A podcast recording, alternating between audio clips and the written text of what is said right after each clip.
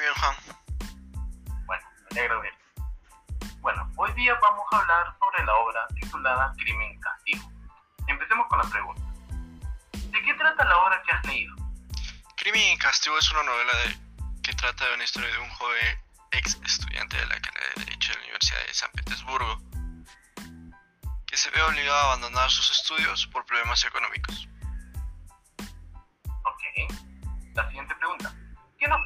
Comentar sobre el autor del texto leído? Fidor fue uno de los principales escritor, escritores de Rusia cuya literatura eh, explora la psicología humana en un, complejo, en un complejo contexto político. Ok. La siguiente pregunta.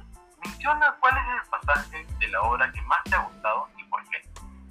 No tendría un pasaje en específico que me haya gustado. La verdad, toda la obra ha estado buena. Ok. La siguiente pregunta. ¿Cuál es el personaje que más te ha agradado de la historia? ¿Por qué? Dunia, porque hizo un sacrificio familiar. Mm, Ah, la siguiente pregunta. Ahora, contrastando la pregunta anterior, ¿qué personaje te ha desagradado y por qué? La vieja usurera, porque era muy avariciosa. Ok. Pregunta. ¿Qué opinas sobre la condición económica que vivía Raskolnikov? Su condición era mala, ya que tuvo que abandonar sus estudios. Lamentablemente, por eso hizo lo que hizo. Ok.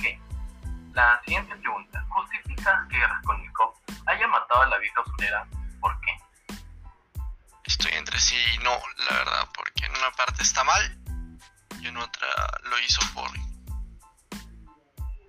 No sé qué habrá pasado por su cabeza. Ok. La siguiente pregunta. Coméntame. ¿Qué opinas sobre el final del texto leído?